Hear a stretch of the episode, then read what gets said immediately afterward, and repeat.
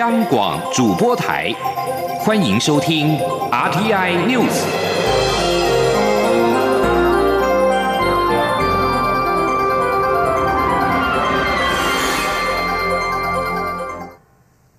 听众朋友您好，欢迎收听这节央广主播台提供给您的 RTI News，我是张顺祥。素有英国奥斯卡之称的英国影艺学院电影奖，十一号公布重要的奖项名单。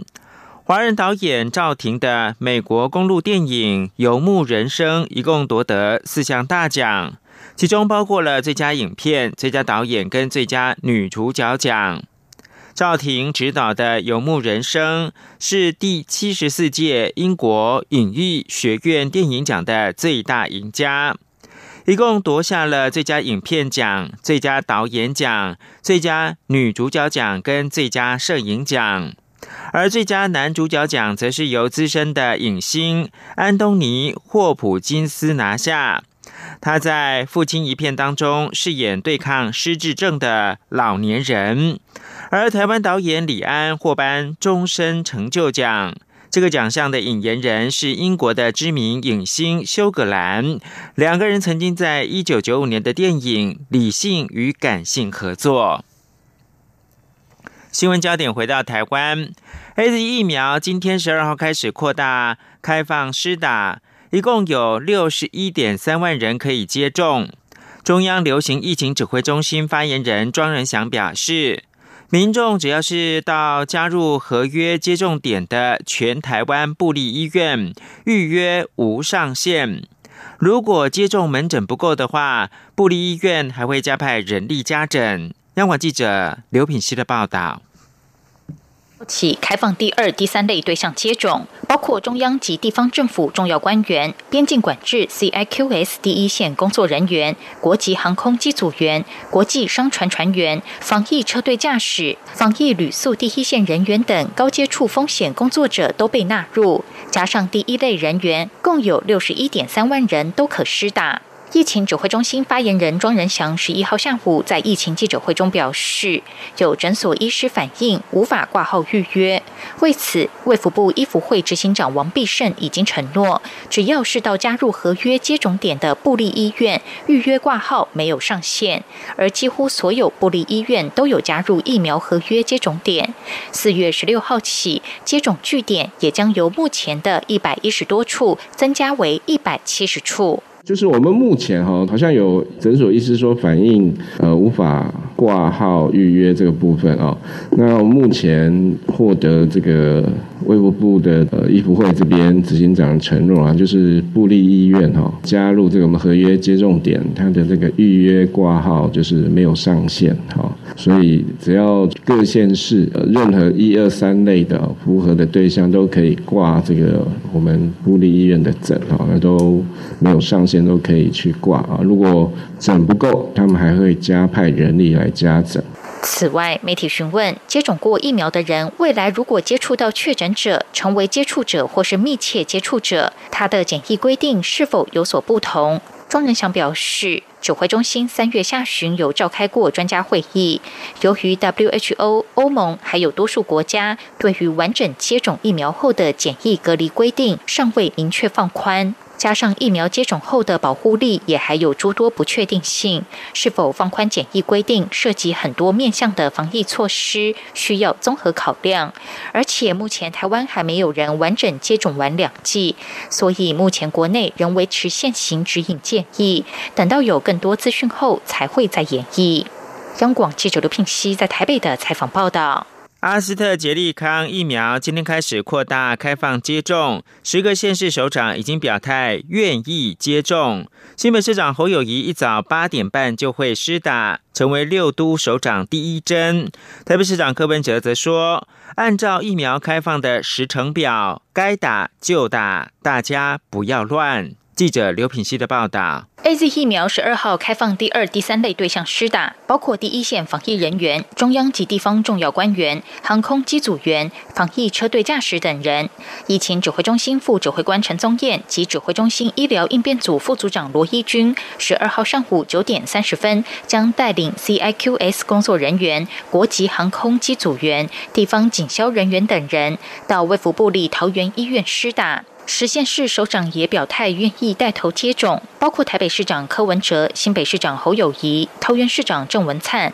台中市长卢秀燕、台南市长黄伟哲、高雄市长陈其迈、基隆市长林佑昌、新竹市长林志坚、彰化县长王惠美以及嘉义县长翁章良。在六都首长部分，侯友谊预计十二号上午八点三十分到医院施打，卢秀燕是上午九点，柯文哲则是九点三十分，陈其迈则安排在十四号，黄伟哲预计十六号接种，郑文灿的时间未定。对于成为六都首长第一针，侯友谊十一号受访时表示，在施打率不理想的状况下，首长有责任率先施打，身先士卒。谁第一个打没有多大意义，重点是希望能够提高施打率。柯文哲十一号受访时则说，该打就打，接种疫苗还是要听中央的指挥。没有啦，我也讲，哎呦，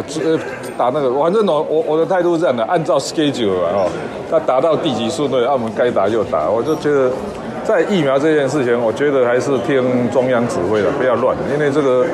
要是要两千三百万人要全部打疫苗，技术上没没想象那么容易并未表态施打的云林县长张立善受访时则说，希望施打疫苗能够成为国际护照，如果接种后没有副作用，也没有任何问题，同时可以跟国际接轨，当然就会接种。央广记者刘品熙的采访报道。美国国务卿布林肯十一号接受媒体访问，批评中国对于二零一九冠状病毒疾病 （COVID-19） 疫情的处理欠缺透明度，在疫情初期没有公开分享资讯，结果导致疫情失控。布林肯是在接受美国国家广播公司节目《会晤新闻界》的访问时表示。他认为中国自己清楚，在疫情初期没有做到必须做的事情，就是要立即通知国际专家，及时的分享资讯，而且提供真正的透明度。他指出，中国的处理方式造成疫情加速失控，而且后果更为严重。布林肯还说，疫情需要全球合作。为了达到公开透明并且共享资讯，这意味着要强化并改革世界卫生组织，而且中国必须参与其中。二零一九冠状病毒疾病疫情从二零一九年的十二月在中国爆发，并蔓延到世界各地。目前，美国约翰霍普金斯大学的数据显示，全球通报的累积确诊病例数超过一亿三千五百七十五万例，并有超过两百九十三万人染病病亡。而美国国务卿布林肯十一号还表示，美国关切中国对台湾与日俱增的侵略性举动。他同时警告中国。任何人意图要改变西太平洋的现状，都将是严重的错误。布林肯接受会晤新闻界的访问时表示，关切北京政府针对台湾与日俱增的侵略性举动。在美军导向飞弹驱逐舰马坎号七号通过台湾海峡之后，北京在八号指责美国升高紧张。布林肯则表示，美国依照《台湾关系法》对台湾有长期的承诺，要确保台湾有能力自我防卫，并维持西太平洋的和平跟安全。在被问到如果中国对台湾有行动，美国是否会负起军事责任，布林肯拒绝对此假设性问题做出评论。是否要抵制二零二二年的北京冬季奥运，近来成为焦点。从美国国务院六号才刚刚表示考虑跟盟友讨论联合抵制，不过隔天白宫就改口成经来看的话，要让体育归体育，政治归政治，并不是一件简单的事。请听一下专题报道。一起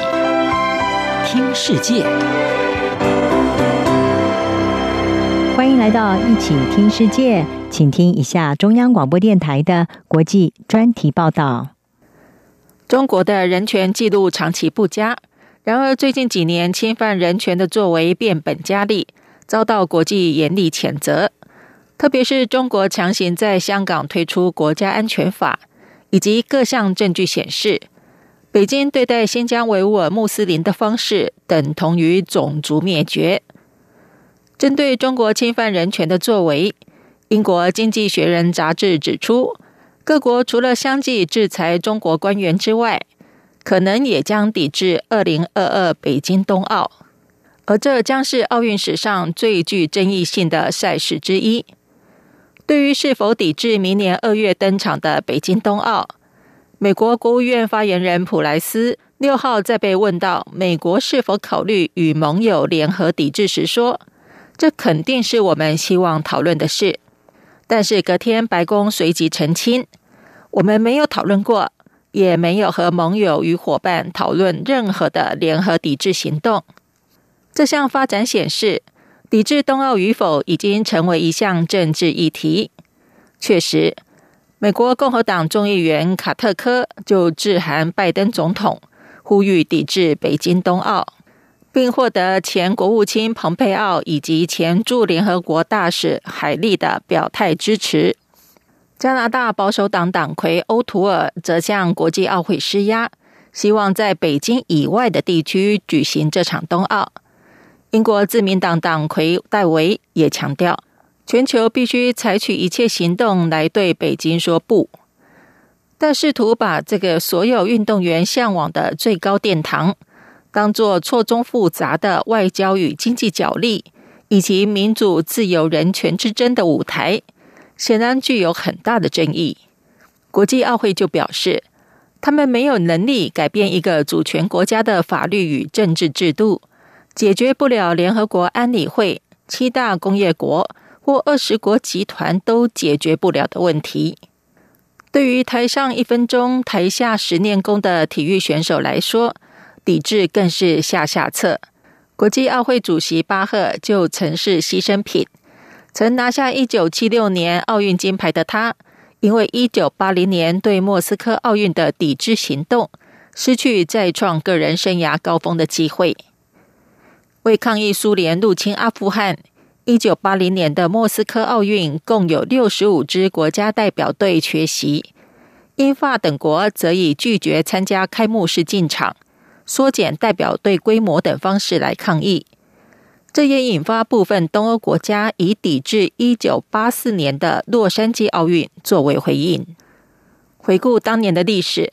巴赫认为在奥运发起抗议只是一种政治无能。事实证明，这种抵制只会惩罚到错误的对象，没有政治上的影响力。当然，也有另一派坚称，如果让北京冬奥登场，大肆宣传盛况，等于为中共政权提供为期两周的全球宣传平台。他们以国际奥会禁止实施种族隔离制度的南非参与一九六四年东京奥运，直到一九九二年才因南非废除这项政策而获准参加一九九二年巴塞隆纳奥运为例，说明政治介入体育的成果。而在争议声中，还有中间派提出另一种考量，就是规避两败俱伤的全面抵制，采取像是美国议员罗姆尼在二零二一年提出的经济与外交抵制建议，在不伤害选手的情况下，达到类似的象征意义。例如，美国总统奥巴马就曾在二零一四年的素西冬奥采取外交抵制，并未派遣官方代表团。无论如何，四年一度的奥运是所有运动员的终身梦想。美国奥林匹克暨帕拉林匹克委员会主席里昂就认为，体育选手们不应该被当作政治抵押品，而且政府可以有很多工具来应应这些应该由官员而非选手来处理的关切议题。如今距离北京冬奥登场还有半年以上的时间。国际也尚未就是否抵制做出决定。究竟要如何向中国的人权纪录说不？这个问题将考验当局者的智慧。以上专题由吴宁康编撰播报，谢谢收听。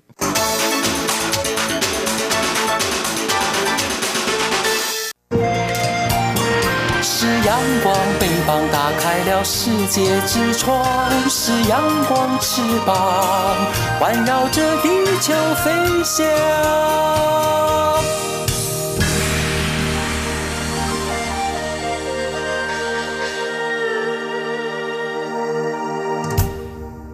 现在是台湾时间清晨六点四十五分，又过了十七秒。我是张顺祥，继续提供新闻。苗栗县通霄镇白沙屯拱天宫妈祖十号深夜起驾往云林的朝天宫徒步进香，吉时一到，数万名信徒情绪沸腾，簇拥有“粉红超跑”之称的妈祖銮教，展开八天七夜充满神机色彩的宗教之旅。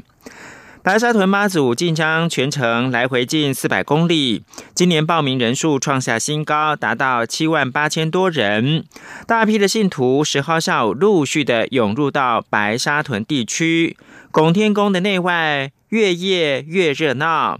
沿途许多摊位发送各式的素食点心、饮料跟结缘品，人潮将附近的巷弄挤得水泄不通。当起驾的吉时一到，大批的信众高喊“金哦金哦”，妈祖銮教冲出拱天宫的大门，前场的情绪激昂，数万名香灯脚亦步亦趋的紧紧跟随，挤在庙前的群众甚至是被人潮推着走，队伍长龙延绵两三公里。总统蔡英文在十号下午先到拱天宫参拜。并为质证匾额善缘必应揭幕。副总统赖清德深夜也抵达参与登教的仪式，跟内政部长徐国勇、苗栗县长徐耀昌、云林县长张立善、立委陈超明等人一起恭送妈祖起驾进香。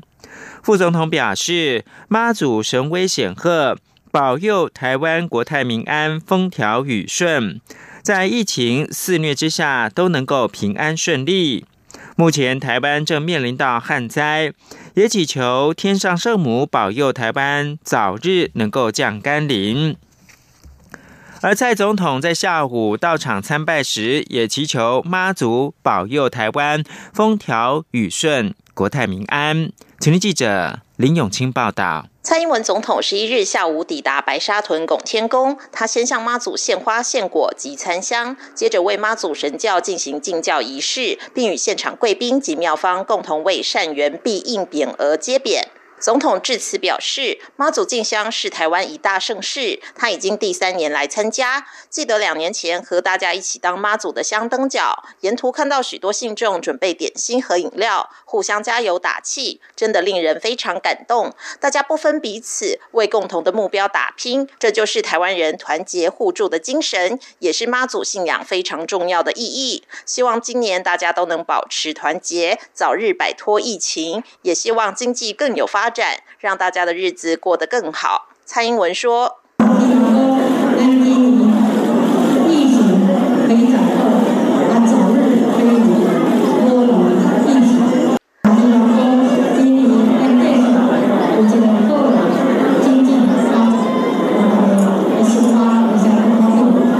总统表示，最近因为缺水的问题，造成大家许多不便，希望大家能团结省水，一起度过缺水难关。在缺水问题解决之前，政府也会全力调度用水，降低大家生活受到的影响。总统最后祈求妈祖保佑台湾国泰民安、四时无灾，以及最重要的风调雨顺，并祝福白沙屯妈祖进香圆满顺利成功，乡亲平安健康。央广记者林永清采访报道。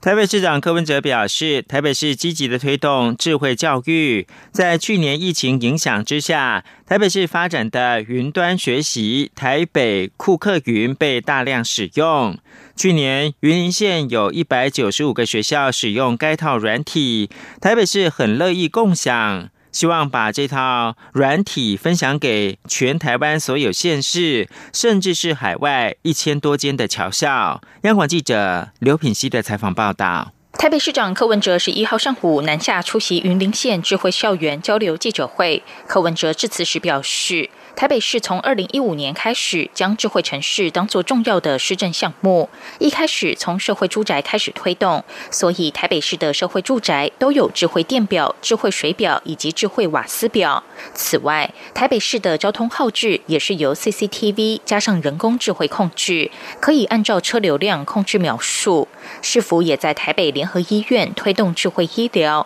而智慧城市的最后一项则是教育。柯文哲指出，台北市的国小、国中、高中人数共有二十二万人，加上幼稚园则有二十八万人。如果能够改变教育模式，就很容易带动社会改变。北市府在学校智慧化花了很大的力气，现在全台北两百三十六间学校都是光纤网络，四千间教室有八十六寸触控荧幕，国小三年级以上都使用 iPad。北市府在两年内花了新台币十几亿，把整个硬体。建构起来，同时也发展台北库克云软体，整合云端学习资源及教学工具。一开始推动不太容易，但去年因为疫情的关系，学校停课不得不用，反而快速推动库克云。台北市也已经拍了一万一千部库克云课程，让教学更活泼有趣。柯文哲指出，有了库克云后，老师只要拿着 iPad 操作，就会显现在八十六寸触控荧幕上。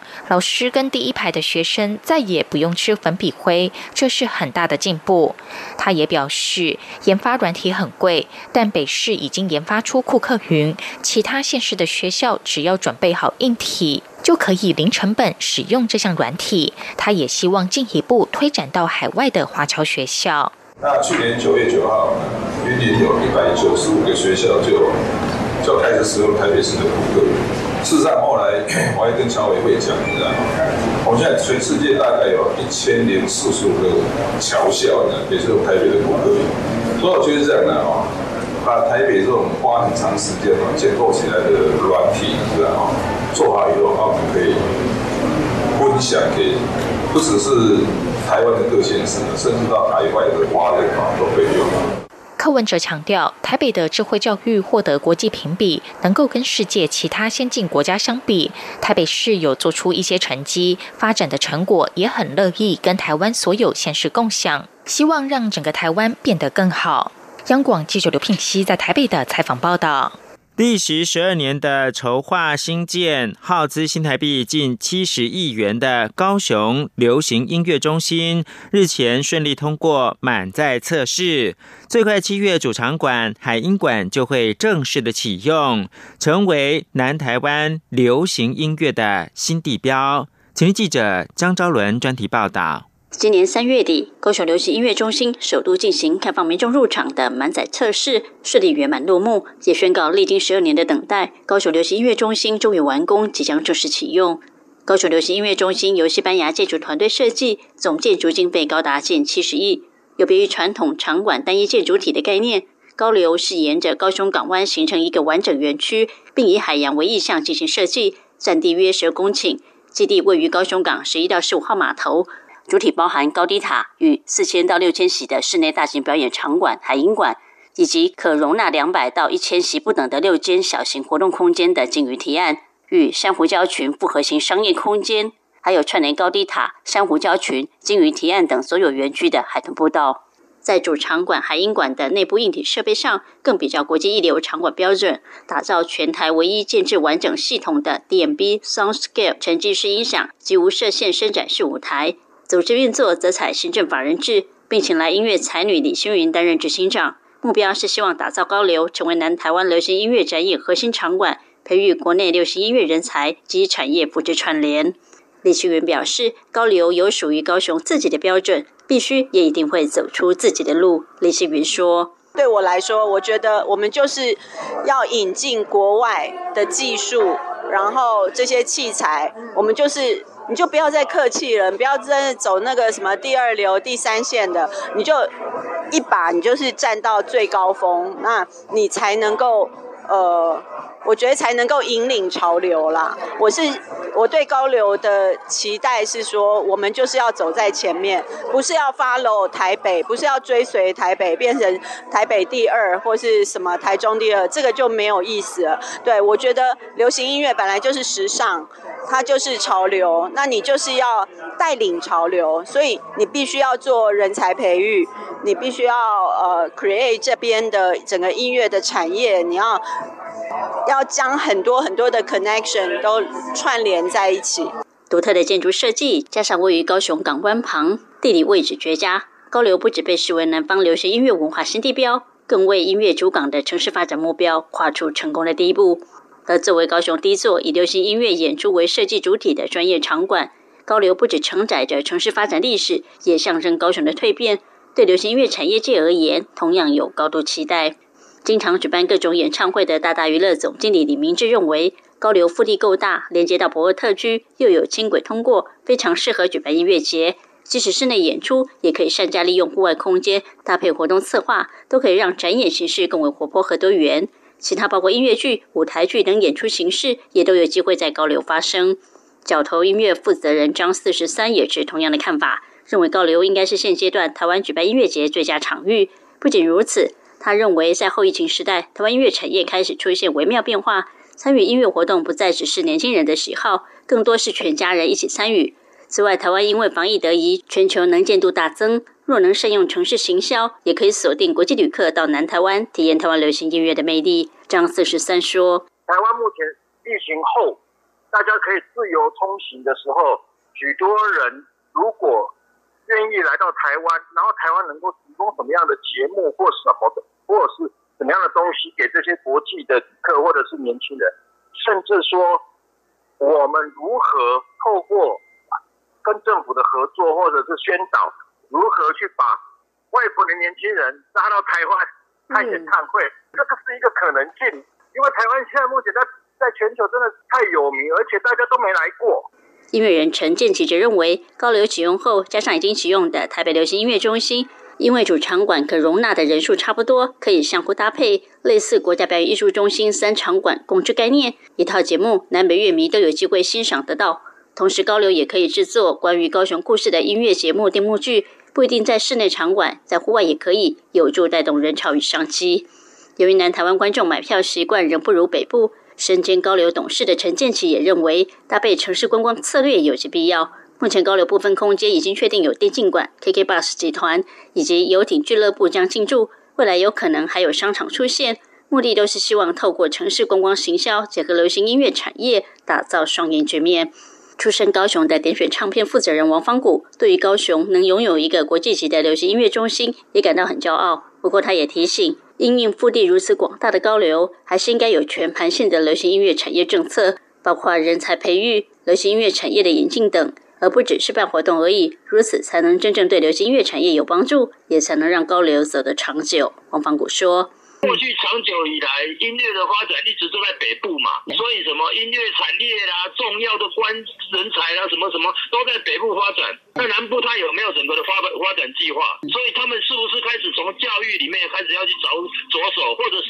从产业，大家如何去把那一块饼做大，让产业能够在那边活活下来，而不是说只是一块空间，然后那块空间每年办一次大港开唱，那然后办一办一个什么活动，就这样子就结束了。我觉得这个就会浪费掉，所以空有空间其实是不够的。随着高雄流行音乐中心即将启用，加上去年率先启用的台北流行音乐中心，南北两大音乐中心可以说为台湾流行音乐产业带来全新面貌。但若希望北流与高流真能成为带动产业的双引擎，恐怕除了地方政府资源之外，更需要中央大力支持，才能让流行音乐结合城市与国家观光行销，发挥最大效益。中国电台记者张超伦高雄采报报道。国际新闻：乌克兰军方十一号表示，俄罗斯支持的分离主义叛军发动炮火攻击，造成一名乌克兰军人死亡，还有另外一名军人重伤。同时，克里姆林宫表示，俄国不会跟乌克兰发生战争。克里姆林宫的发言人佩斯科夫十一号接受电视媒体访问的时候说道。没人打算迈向战争，也没人可以接受乌克兰发生内战的可能性。他坚称，莫斯科当局没有涉入冲突。以上新闻由张炫翔编辑播报。